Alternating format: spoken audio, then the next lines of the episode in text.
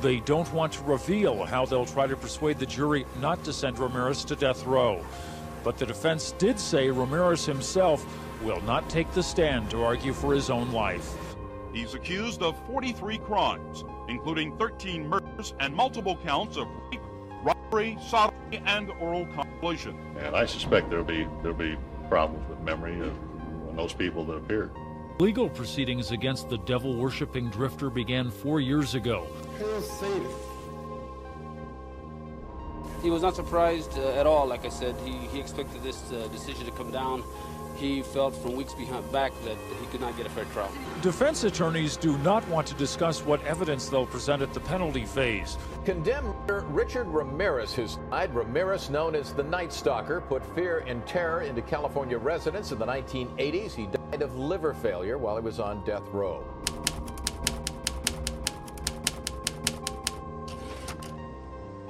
Muy buenas noches a todos. Bienvenidos a un nuevo capítulo de Criminalmente.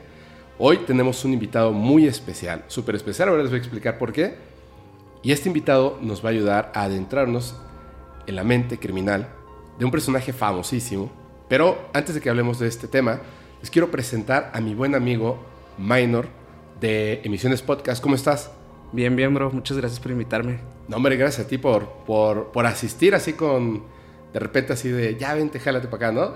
sí, sí, la verdad es que, digo, esto lo, lo, hemos estado platicando creo que más de un año, ¿eh? Sí. De por fin vernos, sentarnos en una mesa ya a grabar y a platicar de estos temas que nos gustan. Me gustaría muchísimo que nos contaras quién eres, a qué te dedicas, todo así, y tus redes sociales, que es bien importante. Claro, eh, pues mira, eh, bueno, yo soy Minor, eh, tengo un proyecto que se llama Emisiones Podcast y básicamente en este, en este podcast hablamos de todo, de todo, de todo, de todo y buscamos como todo el lado oscuro de las cosas, ¿no? Ajá. Regularmente, pues la, la, gente nos asocia con el contenido paranormal y sí, sí lo tenemos, pero también buscamos como ese misterio detrás del todo. O sea, literalmente desde la cultura pop, de cosas tan cotidianas como las caricaturas, como la televisión, como la radio, y hablamos a trasfondo a modo casi casi que de iceberg. Ajá. Vamos desglosando y, y, encontrando esos pequeños detalles que de alguna manera ya teníamos como una idea, pero mucha gente no la sabe. Y es, es interesante esas pláticas. Pues ¿Cuáles es, son sus redes? Este ah, proyecto lo pueden encontrar en Spotify, en YouTube. En YouTube nos interesa mucho que estén por allá. Claro. Eh, estamos en todas las redes como Emisiones Podcast. Y a mí me pueden seguir como Minor Cordón en Instagram, que realmente es la red que yo uso personalmente, ¿no? Ok. De todos modos, pues ya lo saben, como igual que en el podcast paranormal, todas, todas las redes sociales van a estar aquí abajo en la descripción. Algunas se van a mostrar en pantalla. ¿Qué vamos a platicar, bro? Bueno, el día de hoy traemos el caso de uno de los asesinos seriales más terroríficos, malignos y creo yo que definitivamente más despiadados de la historia de Estados Unidos, que es Richard Ramírez. El acechador nocturno, ¿cierto? Así es. De hecho, bueno, esta historia, para llegar al punto de, del acechador nocturno, realmente hay un trasfondo muy, muy grande. Ajá. Una historia con todos los patrones y todas las cosas que conocemos tradicionalmente como lo que son estos... Bueno, no sé si, no sé si viste la serie Mindhunter. Sí, pero yo nunca llegué a esa parte. Ok, Mindhunter te plantean cómo en los años 70 Ajá. empieza el concepto del asesino serial, los patrones reales, cómo fueron identificando eh, pues el FBI a estas personas. Ajá. Originalmente se pensaba que no existían, o sea, era, era algo totalmente fuera de, de los protocolos legales que, que, se basaran en como que hay patrones para asesinar uh -huh. e identificar a los asesinos por ello. Claro, como un perfil psicológico de Ah, cada uno de ellos, ¿no? Así es, no perfilaban antes. Ajá. De hecho, los perfiladores vienen después de todos estos personajes que uno de ellos es Richard Ramírez, que ya empiezan profesionales a dedicarse al tema de perfilar asesinos. Ajá. Eh, la historia de Richard empieza eh, pues por allá de los, de los años 60 Uh -huh. y básicamente esta persona tuvo toda la vida, desde aquí les adelanto que tuvo toda una vida, Uh -huh. tuvo todas las oportunidades de hacer lo que quisiera Uh -huh. y no tuvo las consecuencias que debió tener. Ok. Así que al final vamos a terminar con un poquito de hasta coraje de lo que pasó. Ajá. Pero básicamente Ramírez nació eh, con, en un ambiente bastante violento, disfuncional, un padre golpeador, una madre que descuida a su hijo, que está priorizando obviamente la- las actitudes del padre y las demandas del padre. Golpea tanto a Richard como a su madre. Entonces por ello Richard empieza a ser despegado de su familia desde muy temprana edad. Estamos hablando de un niño de 6, 7 años que, que ya está despegado de sus padres. O sea, a los 6, 7 años ya ha sufrido tanta violencia doméstica que, que ya está despegado de ellos. Sí, sí. Pero encuentra una figura paterna que digamos que es la que rige todas las decisiones y la forma de ver el mundo de Richard. Ok. Esta persona de nombre, o apodo más bien, digámosle por, por apodo porque es la forma en la que lo conocían como Mike Ramírez. Mike Ramírez. Mike Ramírez era el primo de Richard. Ajá. Un primo totalmente trastornado, eh, un ex boina verde. Uf. Estuvo en la guerra de Vietnam. Esta persona se sabe hoy en día que asesinó, violó y torturó personas durante la guerra. Y por ello esta persona está orgullosa de haberlo hecho. Con evidencias incluso fotográficas que, que tenía en sus manos. Empieza a meter a Richard en todo este ambiente y estas formas de ver la vida. O sea, él había tomado fotografías de sus crímenes Exacto. y las de lo que cometió en Vietnam Sí, y viajó de regreso con esas fotografías como un trofeo así es. y tenía la evidencia de los crímenes que cometió. Sí. Y para él era un trofeo. Exacto. Era un trofeo y tan así que a temprana edad, desde los 7, 8 años, Richard ya conocía el contenido fotográfico que estaba ahí. No manches.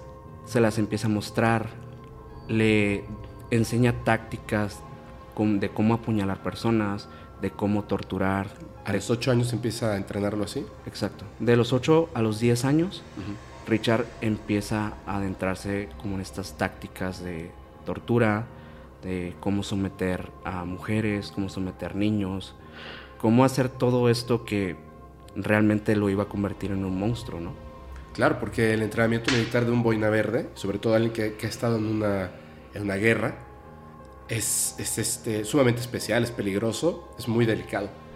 Empezar con un niño a, a tan temprana edad y además hacerle perder como, como esta mm, respeto hacia la vida, ¿no? Hacia el, hacia el cuerpo humano. Sí. Que eso es una de las cosas, y perdón que te interrumpa, que me parecen muy, este, muy importantes en, en el concepto que tenemos los seres humanos de nuestro propio cuerpo y del cuerpo de los demás. El hecho de que muchas personas, doctores, este, forenses y más, descubren que el cuerpo humano no es como lo imaginamos, es muy frágil en verdad, tiene una serie de olores, este, arom- eh, sí, aromas, Claro. texturas y cosas que por supuesto son interesantes hablando desde el punto de vista médico, pero también son como, como si hubiera algo en nuestra mente que inmediatamente nos diera como una repulsión, miedo como, como cuidado, ¿no? Cuando vemos una herida abierta, inmediatamente es este como alarma inmediata. Una aversión total a- al, al tema de la sangre, del... Sí, de las tripas, de los huesos, etcétera. Pero que con el tiempo, obviamente, o sea, como doctor, ¿no? Cuando vas y tienes que abrir tu primer cadáver, hay personas que se desmayan, vomitan, pero después ya hasta pueden estar comiendo, que a, a lo mejor una persona que no está dedicada a esto dirá, qué desagradable. No, lo que pasa es que el ser humano se acostumbra a todo. Entonces imagínense a un niño de 8 años que uno ya viene de violencia doméstica, de golpes, de, tortura mental, cosas horribles, y de repente un boina verde que acaba de estar en la guerra, que está trastornado, le muestra fotografías de decapitaciones, eh, mutilaciones, asesinatos, que además no nada más es una fotografía como tal y verla, sino la persona que te está mostrando la fotografía es la persona que cometió el crimen y te lo está contando como si fuera algo bueno, como si fuera algo agradable, como si fuera algo Aspiracional. aspiracional. Terrible, ¿eh? Sí. No, hombre. O sea, está, todo lo estaba convirtiendo en, un- en un asesino serial. Terrible. Y pasa algo bien curioso porque he visto en muchos documentales relacionados con, con el tema de los asesinos seriales que hay un patrón en específico bien curioso Ajá. que son las contusiones cerebrales. Ah, caray. Richard, a la edad de los 12, 14 años más o menos, se golpea por estar en un columpio. Se golpea la cabeza de manera muy fuerte. Y por ello no vuelve a ser el mismo. Además de que ya tenía todo este trasfondo de cosas que, la verdad, pues ya con eso yo creo que sería suficiente para tener esa personalidad. Ajá. La contusión, lo han dicho muchos, es un patrón que se ha repetido en varias historias. Ajá. y la de Richard no se queda fuera. Después de esto, Richard empieza a desarrollar un tipo de miedo por la muerte, pero algo que, digo, todos, o por lo menos la mayoría de las personas tememos a la muerte, ¿no? Es el Claro. instinto de supervivencia. Pero Richard se obsesiona con el tema de la muerte, al grado que pasa horas sentado en los cementerios, observando, imaginándose a sus víctimas, imaginándose a esas posibles víctimas que podría tener y que podría enterrar ahí. Esto después de, de que sufre el accidente. Así es. O sea, como que ya se despega totalmente de la realidad, ¿no? Así a partir es. de eso. empieza ya lo que vendría a ser el inicio de Night Stalker. Que, bueno, la primera víctima es una niña de tan solo 9 años que, No que él, pues a su edad eh, de 18, pues es, es la primera vez que, que él toma la vida de, de una niña. Eh, después de esto, obviamente ya tenía crímenes relacionados con consumo de, de sustancias ilícitas, eh, robo, eh, asaltos y todo este tipo de cosas, violencia. Antes de los 18 ya tenía toda ya todo tenía este un historial. Pero en las 18 es cuando ataca a esta niña. Así es. ¿Cómo, sabes cómo pasó? ¿Cómo fue? Tengo entendido que la niña, no, no, hay, mucha, no no hay mucho detalle acerca de, de este caso en específico. Me imagino que por tema policial. Pero tengo entendido que pues él utiliza un cuchillo también para, para apuña- apuñalar. A él le gustaba mucho la sangre. Era como algo que, que le encantaba. Y sumado a esto pues también tenía como... Empieza a jugar, tontear un poco con el tema satánico. El tema de acercarse a la oscuridad. Acercarse a ser alguien alejado de ser un ser humano más bien, ¿no? Empieza a hacer algo que es totalmente maligno, ¿no? Ajá. Yo creo que ya con todo este trasfondo, pues Richard realmente comienza a transformarse en un monstruo total. Pero tengo una, tengo una duda. Perdóname, perdóname que regrese al punto de la niña. O sea, comete el crimen. Y nadie sabe que lo hizo él. Ah, ok. Yo dije, claro, o sea, Nadie sí, sabe porque que si ya era mayor de edad. Todos los crímenes se confesaron, ya que más adelante lo vamos a platicar, pero sí, Ah, o sea, hay un punto en el que él ya confiesa ciertos crímenes y se le asocia por huellas. E- Él, nunca cuidó nada de esto, nunca cuidó aspectos de realmente de cubrir Cubrirse sus huellas. rostro. Cubrirse rostro, huellas, nunca lo hizo. Ok. Él parecía que quería ser atrapado, realmente. Ajá.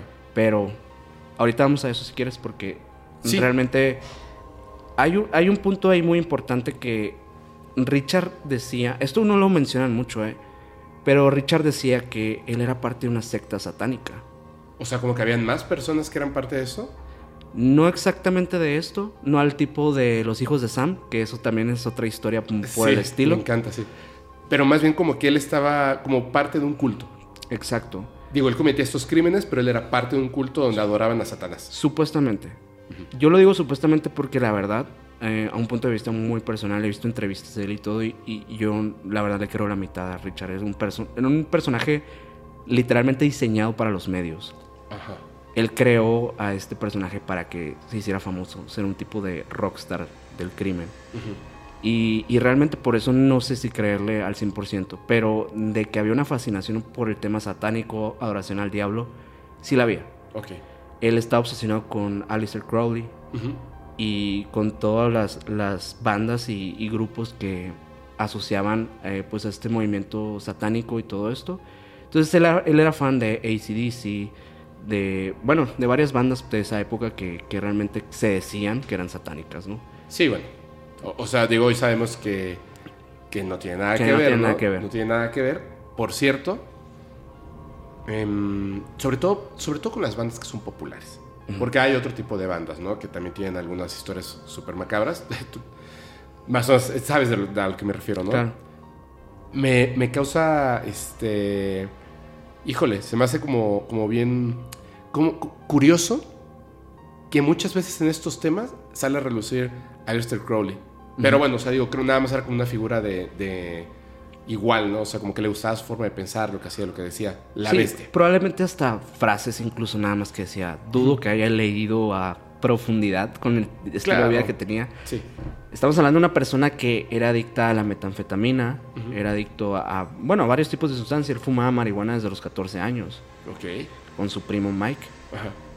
Para cerrarte la parte del primo Mike y lo que pasa con él, es que, bueno, él estaba casado, Mike. Mike, estaba casado, y pasaba las tardes con Richard, así como cualquier otra, cuando un día de tantos su esposa llega y le, digamos que lo recrimina por el hecho de estar incitando al niño y a, a este tipo de cosas y mostrarle estas fotografías Claro.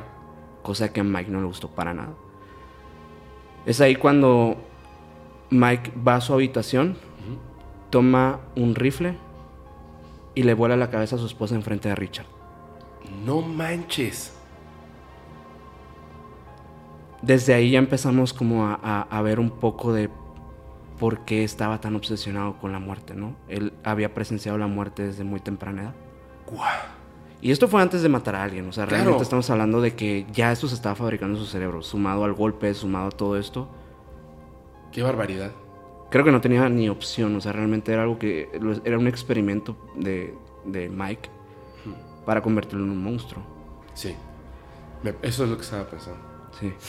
Pasan, Uf. obviamente pues pasan los años y, y, bueno, todo el, todo el tema de, de convertirse como en alguien importante. Él siempre creyó que era alguien especial, que era alguien único que vino al mundo para, para hacer algo diferente.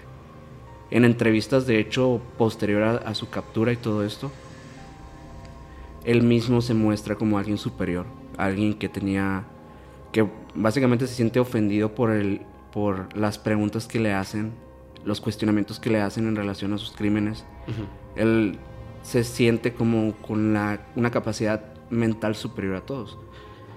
O sea, él se cree más inteligente que todos los demás. Sí, evidentemente era una persona inteligente, claro. Sí.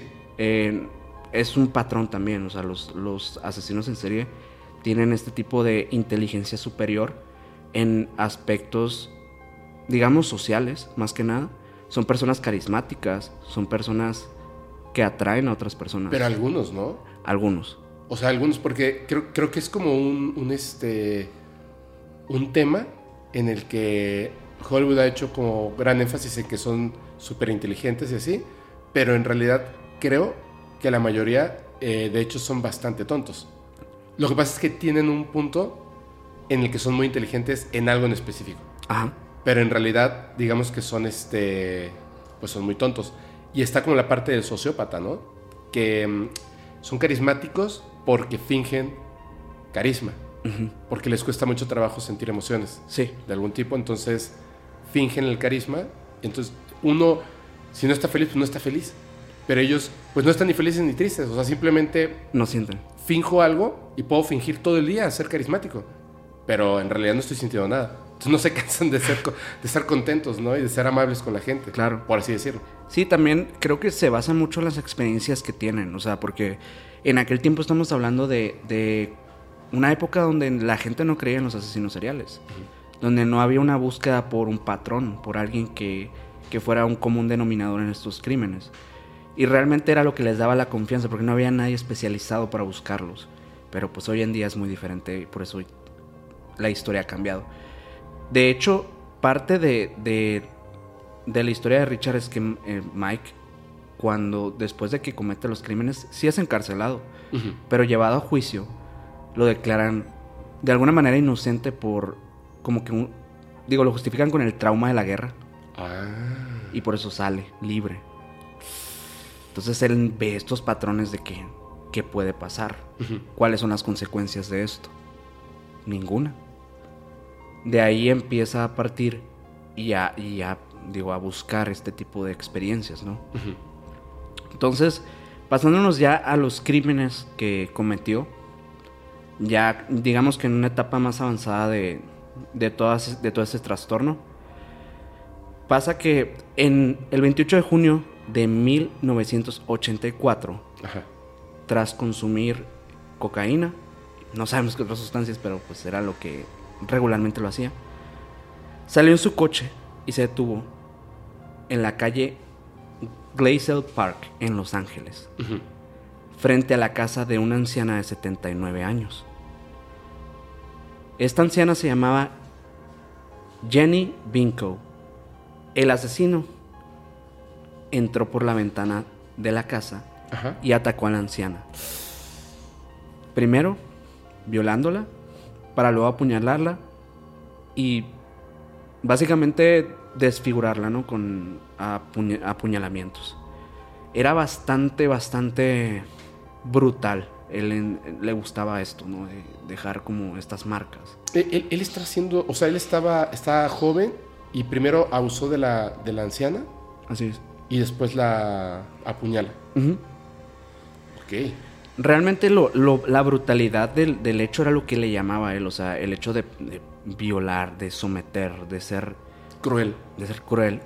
Pero más allá de esto, fíjate, te lo voy diciendo desde ahorita para que más adelante entendamos también parte del juicio y todo esto, que él buscaba superioridad, él buscaba ser respetado, él buscaba que el hecho del sometimiento para él era importante.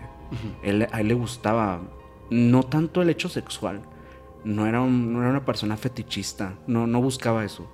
Él buscaba sentirse poderoso y sentirse de alguna manera hasta venerado, porque él pedía que, que incluso a ciertas víctimas que juraran en nombre de Satán, que no dijeran nada y que lo reconocieran por su nombre, que sabíamos que, bueno, originalmente la, la canción que inspira a Richard Ramírez es Nightcrawler, que es de ACDC. Ajá.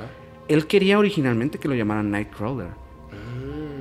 De hecho, empiezan. Él, él empieza a, a decirle a las víctimas: diles que Nightcrawler estuvo aquí. Pero, o sea, pero no, no las estaba matando. Sí, o sea, cuando llegaba a dejar a alguien libre, porque ahorita vamos a eso, ahorita tengo, Ah, tengo algunos casos que dejaba, dejaba gente libre, les decía esto. Y él hasta afirmaba cosas diciendo, Nightcrawler estuvo aquí.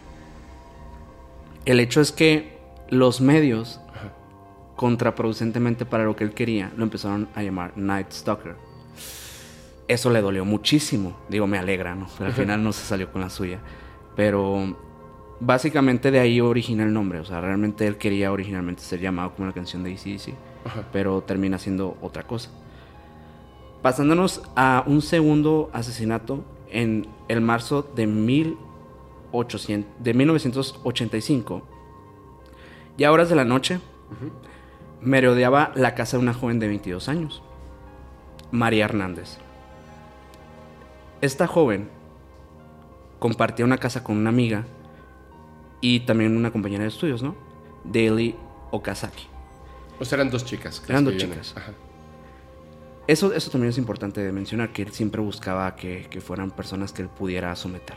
O sea, eso también buscaba un patrón de que chicas, ancianas. Sí, por eso fue primero la niña, luego la, La anciana. pues, la anciana, ¿no? Que iba, pobre mujer que iba a poder hacer. Y después eh, A estas dos empieza a acechar a, a las dos, ¿las estabas echando a las dos? A Se una, fijó ¿no? a María, en María Hernández principalmente. Ajá. Pero bueno, Richard entró por el garage de la casa. Ajá. Eh, llegó con una pistola Ujú. y literalmente pues disparó a matar. La chica de forma instintiva en el momento en que el asesino le dispara, le levanta la mano donde llevaba las llaves del coche. Y en ese momento la bala rebota en las llaves y la víctima se deja caer en el suelo fingiendo su muerte. O sea, le... Así. Una cuestión de suerte, tal cual. O sea, O sea, traía las llaves en la mano y cuando disparó levantó la mano. no le pasó nada. No le pasó nada. Por lo que cuando Richard se descuida, la víctima logró escapar Ajá. con vida. Obviamente fingiendo primero que estaba muerta. Y cuando él estaba como a lo mejor revisando en la casa a ver si había alguien más, se peló. No. ¿Qué pasó? Okazaki, la compañera de María, Ajá. la escucha la detonación y también se esconde. Pero debido al, al nerviosismo, se asoma y el delincuente le propina un disparo. a ella así asesinándola. Entonces la, la chica que originalmente no era la víctima, pues sí terminó siendo Víctima. víctima. Y bueno, con este crimen ya Richard ha- habría despertado, digamos, al demonio que llevaba adentro, ¿no? Ya eh, no estaba contento con lo que había ocurrido, se sentía frustrado porque pues él había tenido éxito en los, en los pocos eventos que había tenido eh, haciendo esto. Eh, así que esa misma noche se encargaría de, de asesinar a una joven de nombre Sai Lianyu. A ver, espérame, espérame, espérame. Entra por esta chica por María. Exacto. Le dispara, o sea, su eh, literal solamente fue a matarla. O sea, ya no le intentaba el abuso, ya no le, ya- perdón, ya no le interesaba el abuso. En ese momento con esa víctima, su interés no era abusar, no era someter, simplemente matar a alguien. Llega, le dispara, ella levanta la mano, da contra las llaves, finge estar muerta y entonces, pues la otra chica se esconde y la encuentra y la, la mata Exacto. y se va. Se va. O sea, por eso entonces la, la María, María, María, solamente, la- solamente finge estar muerta. exacto. Y, ella Y él se que- va. Y ella es la, es, una, es la primera persona que denuncia a Richard. Es la primera persona que sabe de la, de la existencia de esta persona. Pero, te digo, no era una persona que cumplía patrones de asesinato tampoco tal cual como otros lo hicieron, ¿no? Sí, por lo que veo, porque de repente cambió, ¿no? O sea, es- Sí, era- o sea, no, no es lo mismo que llegues y apuñales a alguien y le digas que vengo en nombre de Satanás y bla, bla, bla, bla, bla, a que de repente solamente entres a una casa y pum, dispares y te vayas. Y te vayas. No, Entonces, o sea, es él- totalmente otro patrón. Él era un animal, literalmente. Sí, o era sea, un monstruo. no, no tenía no tenía como un fin con esto realmente. O sea eh, probablemente a nivel a nivel psicológico sí. A lo mejor estaba cumpliendo como una necesidad que en ese momento sentía. ¿Matar? matar. O en el caso en otros casos torturar en otros casos violar en otros casos someter. Eh, pero no había algo en específico que él buscara, o sea, por eso yo pienso que va mucho de este reconocimiento, de este sentido de superioridad, el hecho de voy a hacer lo que yo quiera. Entonces, pasando este asesinato, eh, pasa uno de los eventos más terroríficos, creo yo, que pasaron en Los Ángeles en ese tiempo. Esto pasó el 17 de marzo de 1985. Fíjate las fechas. Estamos hablando, mira, te, te recapitulo las fechas anteriores. Ajá. El primero, 28 de junio de 1984. El segundo, 17 de marzo de 1985. Y este tercero, que bueno, que el segundo estamos hablando de dos, ¿no? De dos asesinatos Sí. simultáneos. Y el tercero pasó el 17 de marzo de 1985. O sea, como que iban siendo cada vez más cercanos uno del otro, ¿no? Así es. O sea, como si su necesidad, que también dicen eso, ¿no? Eh, en esta clase de, de criminales, Ujú. Muchas veces comienzan con un, con un, no un patrón de tiempo, sino con un espacio de tiempo entre un crimen y el otro. Sí, Y después se va reduciendo. sí. Como que se van confiando de alguna forma o simplemente la, La, la necesidad es mayor, ¿no? El matrimonio Satsara. Perdón si no lo dije bien, pero es que se escribe un poco, un poco raro. Pero este matrimonio se encontraba, eh, como todas las noches, pues después de una jornada laboral. Ellos eran dueños de una pizzería en Los Ángeles. Eh, de hecho, eran conocidos y eran queridos por la gente de- del barrio, ¿no? Ajá. Obviamente no se imaginaban que iban a ser víctima de, de este asesino porque realmente los patrones hasta ese momento habían sido pues mujeres, ¿no? Mujeres solas, mujeres así nomás. Pero no se imaginaban que a Richard no le iba a interesar que hubiera un hombre en la casa. Entonces, en ese momento, esa noche, pues ellos estando en su casa, la mujer viendo la televisión y el hombre arriba, creo que acostado. Richard se mete por una ventana como lo suele hacer y va directamente por el hombre y le dispara fulminantemente, ¿no? O sea, le- un tiro en la frente y muere. Y aquí es cuando pasa, yo creo que lo más terrorífico de. Uno de los crímenes más terroríficos de Richard que va con la mujer obviamente la somete, obviamente la viola, saca un puñal y prácticamente le desfigura la cara, dejándola sin ojos en las cuencas, viva aún. Incluso se piensa que hubo una pelea y pues termina asesinándola, ¿no? Le saca los ojos en vida. Según, la, según los forenses de Estados Unidos, todavía estaba con vida. Verde. Muy fuerte. No manches, es un monstruo este güey. Bueno, era. Verde. ¿Y luego? Bueno, esto pasa y él simplemente desaparece de la escena, dejando en las paredes con sangre. Nightcrawler estuvo aquí. Pinche obsesivo. Sí, O sea, fuerza quería ser reconocido. sí. Sí. Y digo, no fue la única vez que quiso ser reconocido por lo que estaba haciendo. Entonces, eh, pasa ya el siguiente asesinato que, de hecho, curioso como que empieza ahora que un patrón por buscar también parejas, porque incluso va con William y Lily Doy, que, bueno, este matrimonio también en el año del 85 sucede, que respectivamente sí estaba como, en, en esta temporada estaba prácticamente cometiendo homicidios, no diario, pero sí semana a semana, casi casi. Ajá. Pasa que igual se mete, eh, en este caso por el garage, eh, dis- le dispara directamente al, al esposo y va y agrede sexualmente a, a la mujer, la deja tirada, eh, sangrando y le marca en su estómago un pentagrama, un pentagrama con sangre.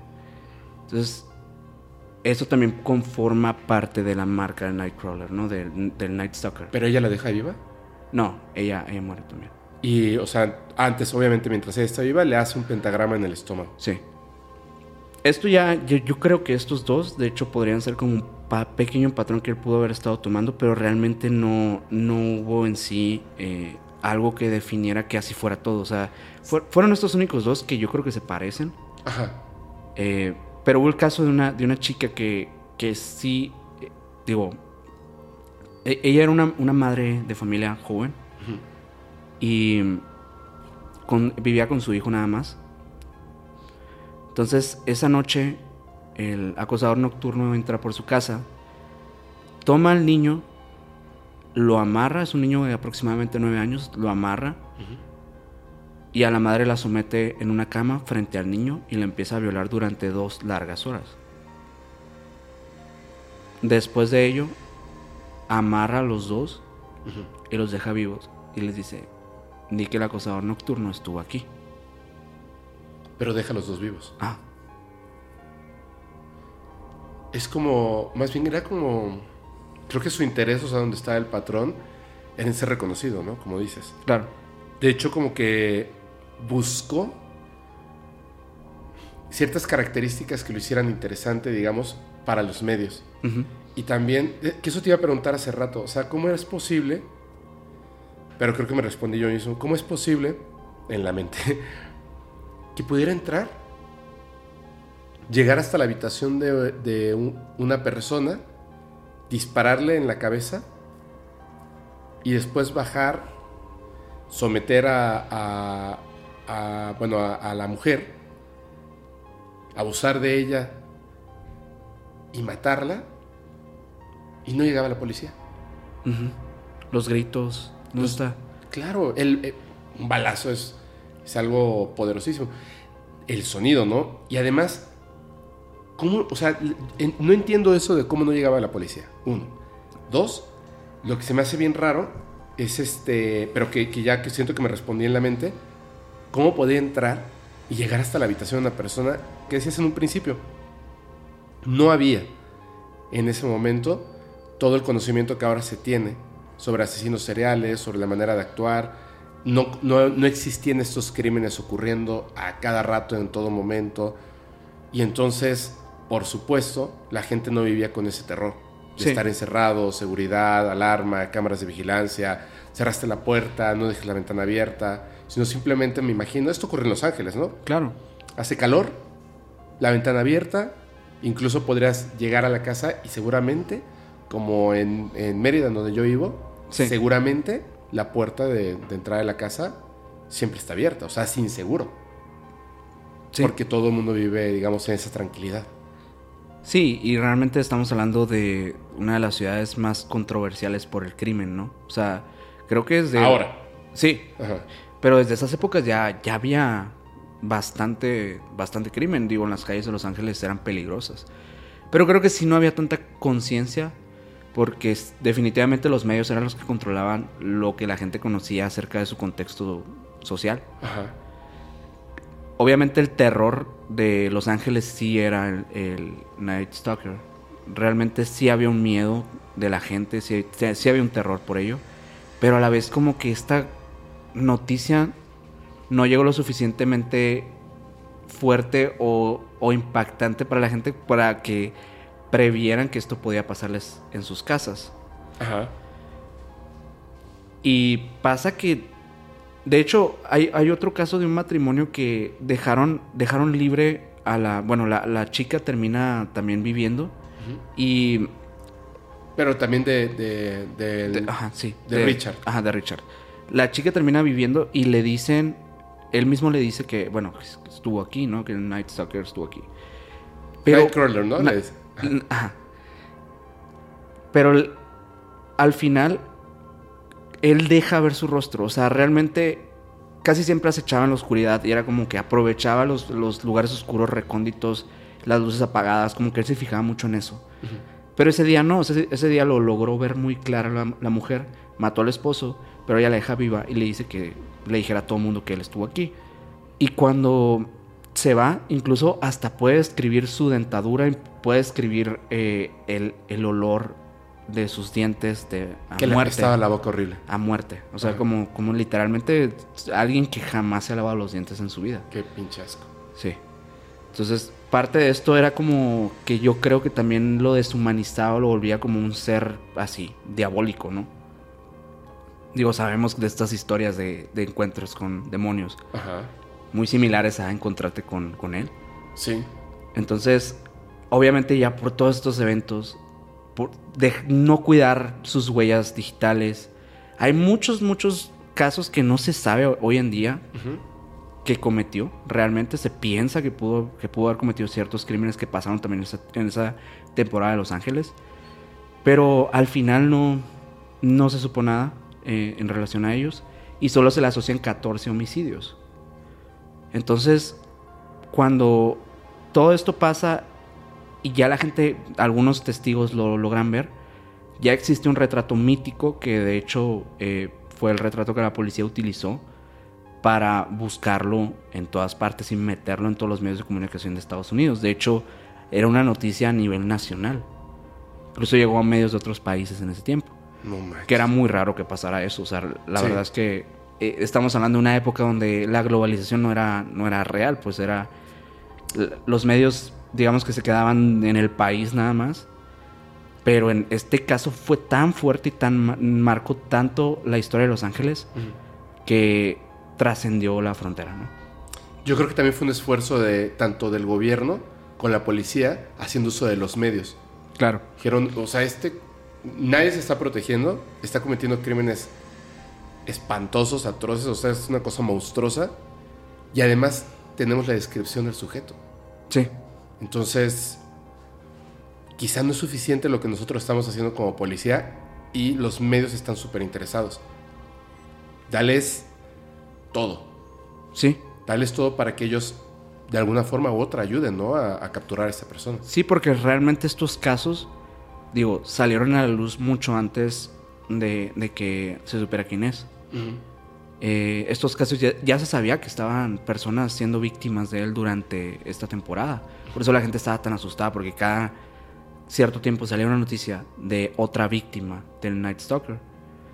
Entonces, cuando sale este retrato, a Richard le da miedo, evidentemente, y se va de Los Ángeles. O sea, sí se parecía a él. Sí, O mucho, sea, O sea, sí estuvo muy bien detallado ese. Muy, muy bien detallado. De- se parece muchísimo. Obviamente a, a ese Richard De aquella época. de aquella época, ¿no? Ajá. No al que conocemos hoy en día de los medios, que ahorita vamos a hablar de eso también, que está muy interesante cómo cambió ese aspecto. Ajá. Hasta el cabello y todo, ¿no? Todo. Eh, él se va de Los Ángeles. mm, a un. Digo, a- es como un- a un pueblo cercano de ahí. Y curiosamente, eh, pues se va como un- a un lugar donde es como un barrio mexicano. Que sus, sus padres eran mexicanos. Su ¿no? padre era de, era de, eh, era de Ciudad Juárez, era de, de hecho ex policía también de Ciudad Juárez. Bueno, está fuerte, está cañón. ¿Ok? Sí. Eh, Pero es un lugar muy difícil. sí, realmente él no tenía relación con el hecho de, de ser latino. O sea, no, no creas que sus, sus raíces lo. O sea, él se sintiera identificado con, con ser latino. No creo, pero digo, supongo que, que sí sabía algunas historias de. Lo hemos visto en un montón de películas, ¿no? Eh, Quienes tienen este esta conexión con México y, y están en Estados Unidos, cuando en algún momento tienen que huir, saben que pueden llegar a México. O sea, se Claro. pueden mimetizar fácilmente. Fíjate que él no, no estaba tan claro el hecho de que él se quisiera escapar a, a otro país. Solo esconderse un momento. Solo ¿no? esconderse un momento. Y él pensaba como en, su- en su mente retorcida que en algún punto la gente se le iba a olvidar y él iba a poder volver a cometer homicidios. es ahí donde... Te digo que no, te digo que no siempre son muy inteligentes. Sí, es que es, es en ese punto en el que dices, es que si hubieras hecho ciertas cosas, pudiste, pudo haber sido una persona que jamás hubieran encontrado. Pero pues no. Aparentemente él quería ser encontrado. No sé por qué. Realmente es como que le entra el miedo en ese momento de ser atrapado. O tal vez quería tener más historia por fuera. Pero en este barrio mexicano, personas en un supermercado lo, lo empiezan a ubicar y empiezan a gritar, es el Night Stalker, es el Night Stalker.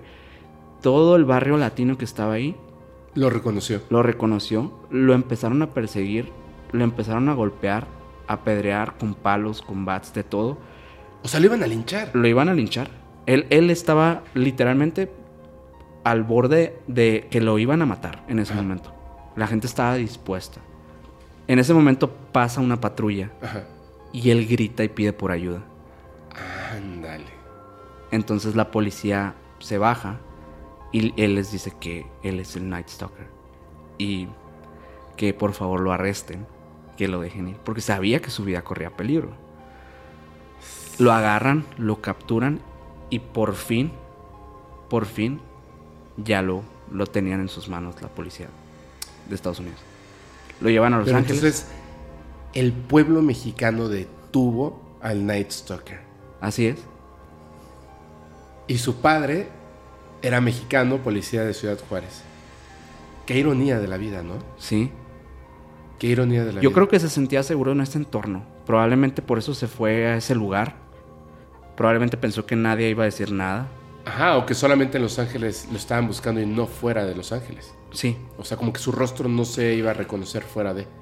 Pero eh, de verdad es que es que esa esa como a veces de, de verdad creo que que si existe Dios o como le quieran decir es un excelente guionista y que maneja la ironía de una manera increíble porque ojo con esto. El inicio, como tú dijiste, es como si el primo estuviera estuviera construyendo y diseñando un monstruo. claro. Pero ese monstruo comienza cuando su padre, mexicano, ex policía de Ciudad Juárez, que es, por así decirlo, el brazo de la ley en México, es uno de tantos brazos de la ley siendo policía en Ciudad Juárez y mexicano, golpea, maltrata psicológicamente y físicamente, o sea, está abusando con violencia de un niño. Y comienza este, eh, digamos, es entrenamiento, Sí. comienza esta evolución del monstruo. Y es el pueblo mexicano que lo detiene. ¿Me entiendes? Claro. Otro brazo de la ley detiene al monstruo que comienza por un brazo de la ley. Sí. Es una ironía muy grande. Es una ironía. Y es muy curioso porque en muy pocos. En, en muy pocas biografías o, o documentales se, se ha hablado de esto. de- del hecho que, pues sí, fue en un barrio mexicano que pasó. Eh, Y que realmente sí es cierto que es un, puede ser una ironía de, de la vida que, que, le- que le- él se haya sentido en un entorno seguro por ello, por sentirse en un lugar similar a donde él nació probablemente, donde él vivió su infancia, donde Mike tal vez lo, alentaba y lo llevaba y lo paseaba por esos por lugares muy similares a donde se, ubicaba en ese momento. Pero a la vez también era un lugar peligroso para él, porque eran personas que no tenían miedo a, a linchar a un criminal. Sí, bueno, es que, es que la verdad es que en Latinoamérica hemos vivido cosas tan fuertes que de repente el pueblo llega a tomar la ley en sus manos, ¿no? No digo que esté bien, por supuesto, no digo que esté bien, pero quiero pensar en un poco en la balanza de las cosas que hizo. Por ejemplo, lo que comentabas que me dejó en shock de esta mujer, lo que de de haberle sacado los ojos mientras primero abusa de ella, la golpea, la tortura, le desfigura la cara y le saca los ojos mientras está viva. Y él sintiéndose eh, tan fuerte, tan poderoso, tan grande, tan único, tan especial, como si el mismo Satanás lo estuviera protegiendo. Y de repente darse cuenta, un poquito, así, un poquito, de lo que es el dolor en carne propia, ¿no? La sangre, los huesos rompiéndose, la piel desgarrándose, al grado de como ese pequeño niño sufriendo, llorando, pidiendo ayuda. De un policía. Sí. Sí, el miedo lo... Yo pienso que Richard definitivamente era un cobarde, o sea... Es un cobarde, bueno, era un cobarde y seguirá siendo un cobarde por siempre. Sí. Pasa que después de esto, obviamente lo llevan a juicio. Y empieza aquí una, una tremenda ola mediática, un circo mediático en Estados Unidos, que probablemente se convierte en el evento a nivel jurídico más grande durante esos tres años que duró ese juicio. Literalmente todos los medios y las cadenas más grandes de televisión cubrían el- los juicios eh, y todo el seguimiento del caso de Richard Ramírez. Y bueno, le proveen a un abogado incluso eh, pues del mismo gobierno que eh, Estados Unidos tiene reglamentariamente que proveerte un abogado cuando tú Por cometes supuesto. un crimen. Eh, que obviamente hubo desprecio de la gente que por, por el um, digo contra el abogado por llevar el juicio de Richard pero pues obviamente es trabajo de, de estas personas Sí, tener- claro. tener que llevarlo ¿no? Sí, sí, sí. Eh, pasaron varias cosas durante el juicio que, que incluso los mismos eh, miembros del jurado tenían miedo por sus vidas porque uno de ellos muere Sí, lo Eh, asesinan. sí Uno de ellos eh, eh, lo asesinan. Que se piensa. Ay, perdón que te. no no no por favor es, que, es que eso es una de las cosas que me acuerdo así bien fuerte. Y no sé cuál sea la teoría o cuál sea la explicación. A ver qué nos dices tú. Solamente sé esto. Un miembro del jurado muere, lo, lo asesinan. Esa es la cuestión. No se muere, lo asesinan. Y por ahí se piensa que de alguna manera Richard había contratado un sicario Ujú.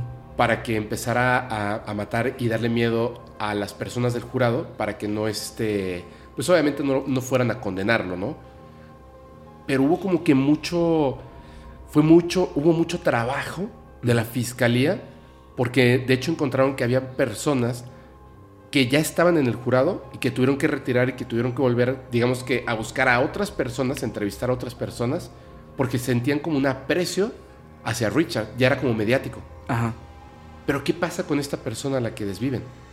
realmente Perdón, la costumbre del otro, del podcast. No, está bien, no te preocupes. Eh, fíjate que no hubo una, un- realmente una consecuencia a nivel legal contra Richard Ramírez por ese evento. No se le asoció directamente a nivel legal. Ajá. Eh, sin embargo, siempre se dijo eso. Siempre se dijo que él, que él pues, se hizo de amistades muy poderosas dentro de la cárcel. Que lo ayudaron a, a llegar a aliarse con gente de fuera. Oh.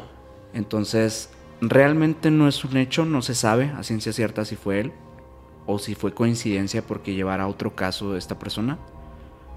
Pero lo que es un hecho es que causó mucho miedo en todos. Y de hecho varios de ellos eh, desistieron de, de estar as- eh, asistiendo a los, a las mismas, eh, a los mismos juicios que, que se llevan a cabo, ¿no? Cambiaron ciertos miembros, fue bastante complejo el hecho, el papeleo y todo de, de todos los cambios que hubo en este juicio. Y algo muy, muy, muy importante que hay que aclarar y que hace que esta persona sea tan despreciable es que por ese tiempo él, a través de su abo- abogado, exige que, bueno, que se le atienda, porque él, él está en la cárcel, ¿no? Que se le atienda a nivel salubre, digo, le reparan la dentadura, le hacen un corte de cabello, básicamente crean la imagen y representación de lo que él quería que fuera el Night Stalker para los medios. Y ya es cuando pueden ver a esta persona cínica, a esta persona que sigue tonteando con el satanismo, que sigue siendo prácticamente, como te decía ahorita, el rockstar del crimen, ¿no? Él queriendo ser como estas bandas que, la- que le admiraba, pero a través de, de lo que él conocía y él sabía hacer, que era matar. Entonces, cuando, cuando pasa este cambio de imagen, realmente genera un impacto a nivel mediático muy, muy fuerte. O sea, estamos hablando de que ya no solo los medios lo ponían como un personaje característico, atractivo, un personaje que todo el mundo quería saber más y conocer a través de, de la prensa, sino que empieza a generar un club de fans de mujeres. Mujeres que querían casarse con él, que hacían filas para, para verlo, conocerlo. En la cárcel. Y en el juicio. En el juicio asistían mujeres para ir a verlo nada más. Club de fans de Richard Ramírez. ¿Qué onda con la sociedad, güey? No, está muy cabrón. Pero qué, o sea. Mira. Ah. Estas son las cosas donde de repente no quiero sonar puritano o algo así. Me, me causa curiosidad. Y me causa además, no solamente curiosidad, sino que además trato de comprenderlo y no puedo ciertas cosas. Entiendo que obviamente no todos nos, nos estamos educando y creciendo en el mismo ambiente, por supuesto, y el ser humano cambia su forma de pensar y de, y de, y de actuar ante su entorno, dependiendo de las cosas en las que vive, cómo se educa, su- todo, todo, Claro, claro. todo, ¿no? Las cosas que vives de pequeño tienen una repercusión en la manera en la que vas a, este, a sentir el mundo, ¿no? Y, y- y actuar acorde. Entonces, yo no, no sé, o sea, podría haber una mujer que, que se vuelva eh, asesina serial hermosísima, súper atractiva, con un cabello impresionante, se, cuida los dientes en prisión, está a su juicio, y yo verla y decir, pensar físicamente me parece que es una mujer súper atractiva, impresionante. Pero de ahí a que me quiera casar con ella, a que quiera escribirle una carta, a que quiera asistir para verla de cerca, Es una locura. es una locura. Pero es que yo creo que ni- a ninguna persona en el mundo me puede, eh, o sea, digo, que no conozca personalmente, por supuesto. O sea, que sea un personaje de los medios de, de televisión, internet o lo que sea. Quien sea, una cantante famosa. Claro. Sí, puedo decir, está guapísima. Pero de ahí a querer asistir para no, no por, por otra cosa, sino por la persona. ¿Qué onda? O sea, me imagino lo siguiente. Siendo padre o madre de familia y que mi hija se vaya a formar para entrar a un juicio para poder ver de cerca a un asesino serial, a un monstruo del tamaño de Richard Ramírez. ¿Qué está pasando conmigo? ¿Qué está pasando con mi vida? ¿Qué está pasando con la educación que le di a mi hija, a mi hijo? ¿Qué onda, no? O sea, y yo personalmente, ¿qué pienso de mí a, Sí. a eso? Es, es muy fuerte porque yo creo que ahí sí entró mucho el tema de, de cómo ¿De medios? Sí, de cómo lo disfrazaron, o sea, realmente cómo, cómo es que dejó de ser el monstruo y se convirtió en algo nuevo, en algo, De un personaje. en un personaje mediático, literalmente. Ya no estábamos hablando del, del monstruo que cometió los homicidios tan despiadados, estamos hablando ahora de esta fotografía famosa que ahora sale, sale a la luz de toda la historia del Night Stalker y todo esto. Y ahora vemos por fin la cara del Night Stalker. Porque habíamos visto ese retrato, pero no era el retrato, era, era un dibujo. Y me imagino a los medios de comunicación hablando en debates, en los noticieros, en programas especiales, hablando acerca de esto, poniendo su fotografía, analizando los crímenes de una manera morbosa. Sí, somos bien, este, el ser humano es bien es, controlable, ¿no? Es bien manipulable. Ajá. Wow. Sí, la, Wow. verdad, la verdad creo que todo esto influyó. eh, incluso eh, a, a este, a Richard le daba risa esto, le, daba, le gustaba el hecho de que los medios lo plantearan como alguien, como, como, un- como el rockstar que siempre quiso ser. Sí, cumplió su cometido. Sí. Incluso hay una fotografía muy famosa que él sale mostrando su pentagrama en la mano, un pentagrama invertido. ¿Que se tatuó? No, él solo dibuja, simplemente. Se lo dibujó Ajá. y muy mítica la sonrisa cínica que tiene volteando y solamente burlándose de la gente. Al, bueno, para resumirte el hecho de, de todo este juicio, después de los tres años logran sentenciarlo por 14 homicidios a literalmente a llevarlo a una cadena perpetua que en realidad no iba a ser cadena perpetua, lo querían llevar a quitarle la vida. Sí, pena de muerte, ¿no? Sí, pero bueno, amparos, temas de... la- las, la- muchas veces pasa que ellos tienen que cumplir el- una cadena dentro de la cárcel y después se les lleva a muerte, ¿no? En el caso de Richard pasaron tantos años para que esto pasara que él a sus 54 años, él muere por un linfoma de manera natural. Y así como, como pudo llevar una vida incluso mejor yo creo que, que fuera de, de la cárcel. Incluso él se casó dentro de la cárcel con una mujer. Una fan de estas que te mencionaba ahorita al principio. Y, y tuvo una vida relativamente feliz dentro de la cárcel. Era una persona que respetaban, era una persona que, que era temida en, en la cárcel. Y que pues básicamente le dan años de salud, comida. Lo tienen literalmente como nunca pudo estar fuera. Él por fuera era prácticamente un vagabundo. Una persona sin hogar, una persona adicta a, a las drogas y, y que no tenía una vida digna, ¿no?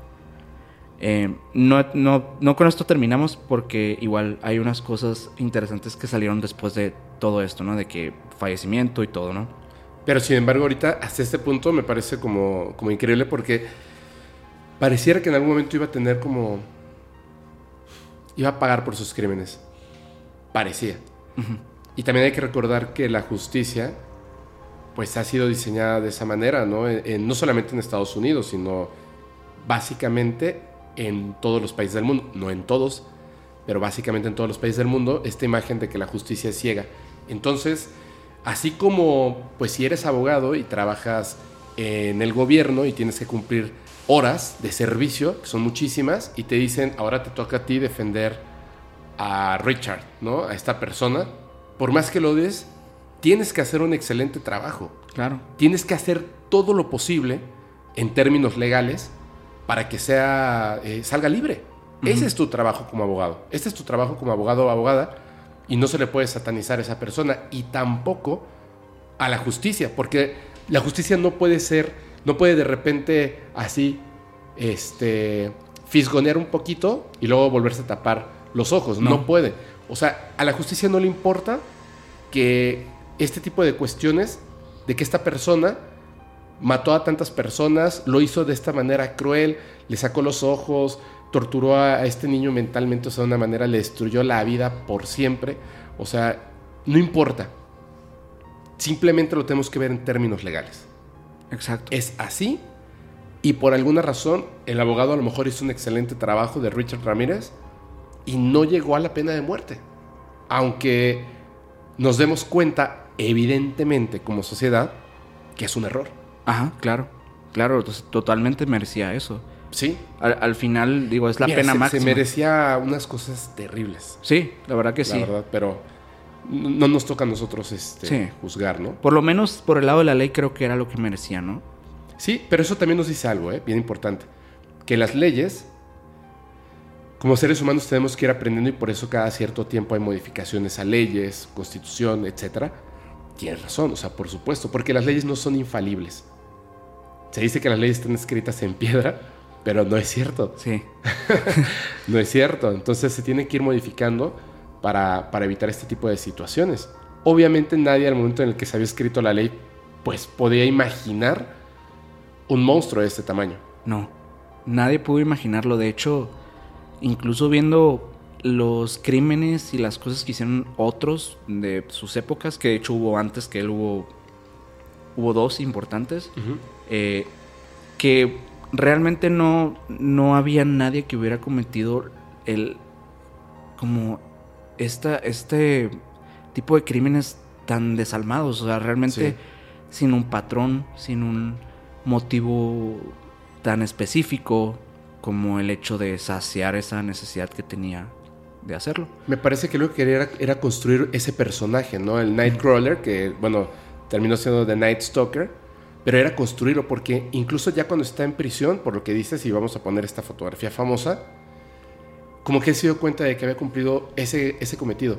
O sea, ahora puedo tener esta foto famosísima con un pentagrama, ¿no?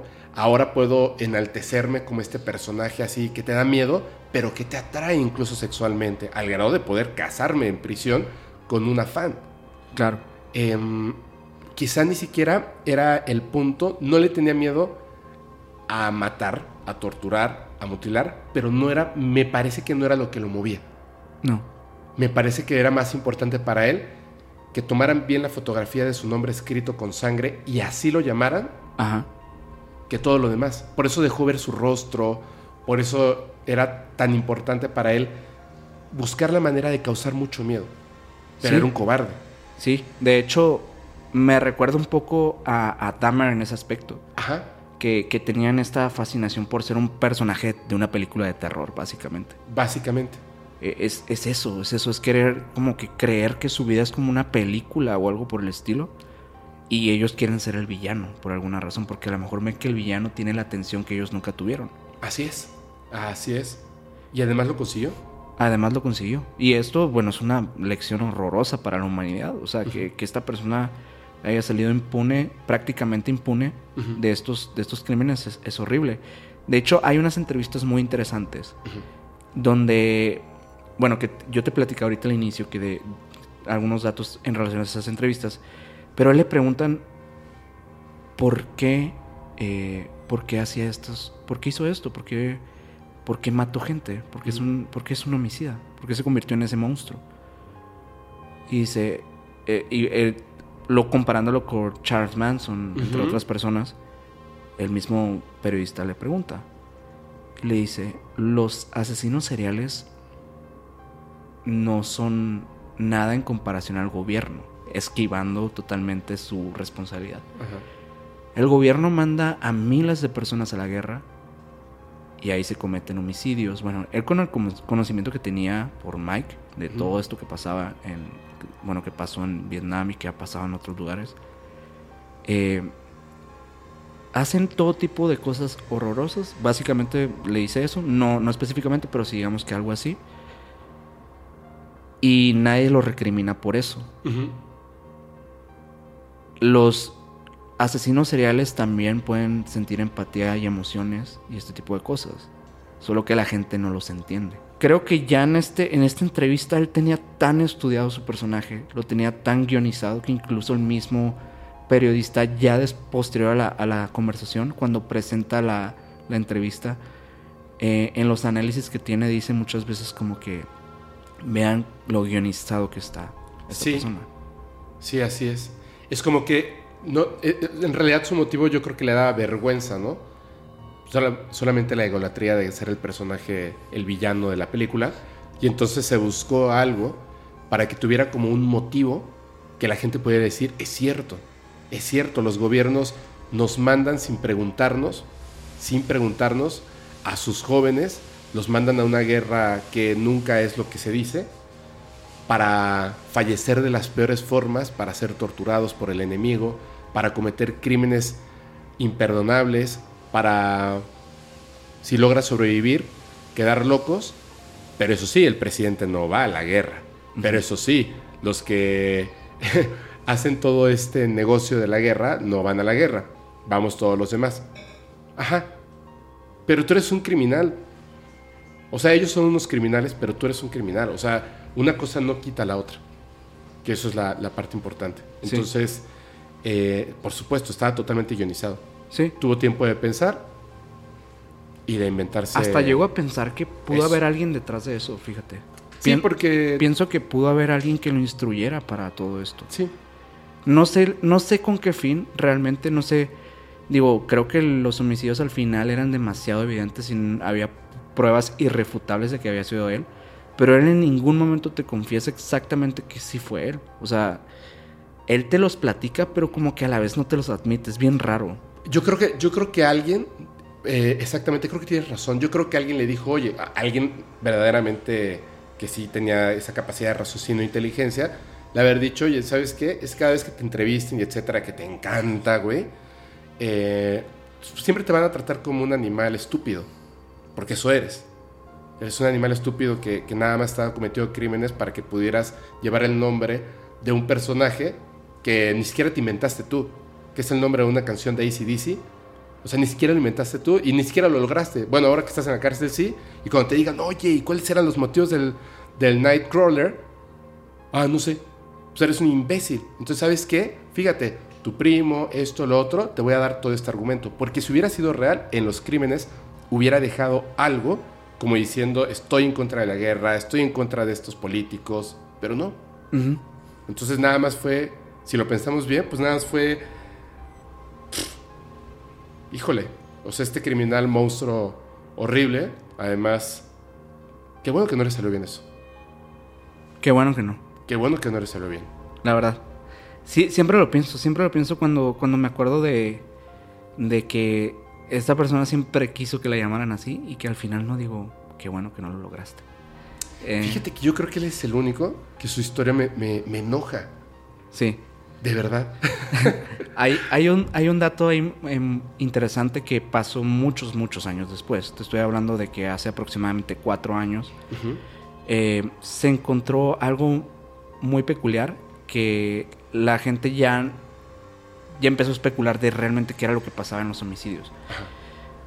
Ryan Bat- Bradford fue una persona que, eh, bueno, es una persona que tiene un blog eh, en YouTube y de curiosidades como que de los 80s y todo esto. Y él hizo como un proyecto donde estaba recolectando eh, artículos vintage y así. Eh, va a una tienda de estas típicas de Estados Unidos donde compra varios, varios cassettes y varias cosas. Y dentro de este proyecto ya revisando el material que, que compró, porque pues como es de segunda mano realmente no sabes qué contienen las cosas Está súper interesante encuentra un cassette, este cassette que creo que, que dice 80s Dance Party, algo así. Cuando lo pone, empieza a ver que es una mezcla de canciones, eh, del tipo de canciones que obviamente le gustaban a Richard Ramírez. No lo no, no notó por eso y no dijo, no afirmó que era de él. Ajá.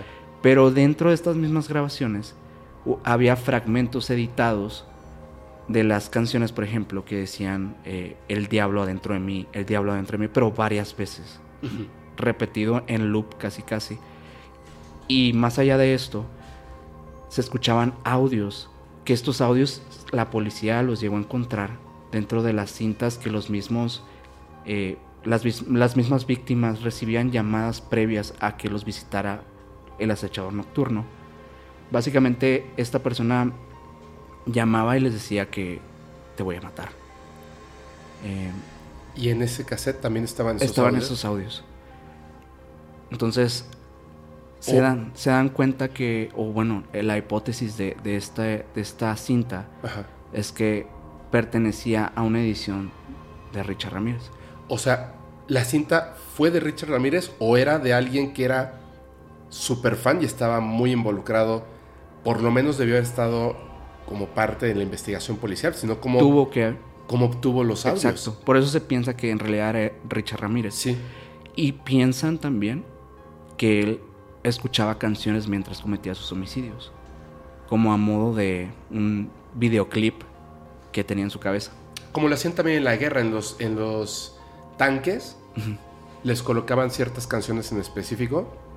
Este, mientras cometían, pues obviamente, tú disparas contra un tanque, contra un edificio, y de un solo disparo, pues estás asesinando a una cantidad impresionante de niños, niñas, mujeres y quizá algunos hombres, ¿no? Sí. Esa es la cuestión. Es, este, bueno, este cassette realmente se, se quedó en, colgado en, en- obviamente en, en internet, lo pueden, lo pueden escuchar en YouTube si quieren saber un poco más de la playlist. Digo, tiene canciones en realidad. No hay nada que sea como brutal ni nada dentro de la cinta. No, pues son canciones, ¿no? Son canciones y audios como este tipo. was under siege. Death waited in the dark at the hands of a man they called the Night Stalker.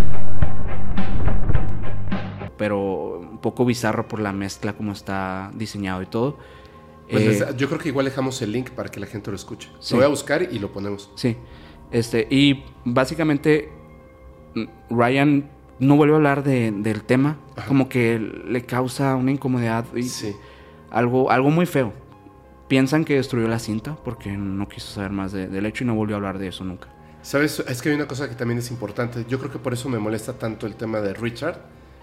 Porque su cometido era como convertirse en este personaje y ser famoso, etc. Y al final hablamos de esto y se sigue manteniendo como que ese nombre, ¿no? Sí. Eso es lo que me molesta. O sea, es difícil hacerlo como una materia de estudio cuando su motivo es justamente que se hable de él. Posiblemente, posiblemente. Sí. De hecho, hoy en día tenemos en la cultura popular varias referencias a él, incluso personaje totalmente inspirado a él en series como American Horror Story, que hay una temporada entera donde él sale como un personaje principal. Hay, eh, bueno, un documental hoy en día en Netflix que pueden también ver si les interesa saber más de Sí, y hay varios, y hay películas, Sí, películas también. canciones. Películas dramatizadas de él hay. Sí, sí, incluso. sí. Hay, hay de todo. de Sí, todo. hay una, hay un, en todas las, híjole, música, poemas, libros, películas, series de televisión, diseños, Mercancía incluso. sí, mercancía, merchandising, hay, hay demasiadas cosas de él, Sí. lo cual es, wow, qué fuerte. ¿eh? ¿Sabes qué es la única cosa que me da gusto? ¿Qué cosa? Hay una película que se llama Nightcrawler, ¿la has visto? No, nunca la he visto, No pero... tiene nada que ver. Ajá. No tiene nada que ver. Me da muchísimo gusto porque es una. Yo creo que es una de las mejores. Yo creo que está en mi top 10 de películas. Así buscarán Nightcrawler. Brutal, excelente, eh, bárbara. Y la gente reconoce muchísimo esta película. Muchísimo, muchísimo. De verdad, la ves, la vas a amar. Qué bueno que la gente tenga en su. en, en esta parte colectiva, cuando te dicen Nightcrawler, pensemos en esa maravillosa película. Que igual, o sea, tiene que ver con asesinatos y. Pero los es una medios ficción al final. Ajá. Sí, es una ficción, es una Sí, película, sí. es una película, es una ficción. Qué bueno que tengamos esa idea de Nightcrawler y no de este hijo de la Claro. chingadísima. Sí, sí, sí. La, verdad, la verdad que sí. La Sí. verdad que sí, yo también digo, algo que podemos rescatar es que al final siempre estos personajes han conformado parte de la historia del mundo. O sea, definitivamente es parte de la cultura popular. Eso no lo podemos negar. Es lamentable, pero es parte de. Sí, es lamentable, pero es parte de. Eh, y creo que algo que es bueno es que ya no existen este tipo de personajes hoy en día. Ya los medios son tan rápidos, tan mediáticos, que no dejarían que algo fuera tan prolífico como fue la historia de Night Stalker. Esperemos que así sea. Y que se quede así, como Night Stalker. Y hay una nueva película, repito, que se llama Nightcrawler. Pero este no. Este no. Oye, eh, wow, estuvo buenísimo, te agradezco muchísimo. ¿Algo que quieras este, agregar o, o ya nada para despedirnos de la audiencia? No, pues nada más agradecerte por invitarme a este proyecto eh, tan padre que, que estás empezando. La verdad es que creo que te va a ir increíble. Eres- hombre, tú eres gracias. muy bueno en todo, en todo lo que haces, entonces sé que te ir muy bien. Te agradezco muchísimo, te agradezco muchísimo. Y espero que la gente no se enoje de que me enoje el tema de Richard Ramírez. es que sí me, me- Sí, te dije, al final nos íbamos a, a quedar como molestos. Sí es cierto, lo dijiste al principio. Sí. Es cierto, lo dijiste al principio. Pero bueno, eh, me da mucho gusto que, que lo hayan atrapado. Me da mucho gusto, aunque no debiera ser, que el pueblo mexicano en un momento lo quiso linchar. y bueno, que lo hayan atrapado, no más que nada Claro. que pueda ser un, un, este, un ejemplo para el estudio y evitar estas cosas posteriormente. Minor, muchísimas gracias. Gracias a ti. Muchísimas gracias y este y bueno, nos vemos próximamente. Pase una buena noche. Buenas noches.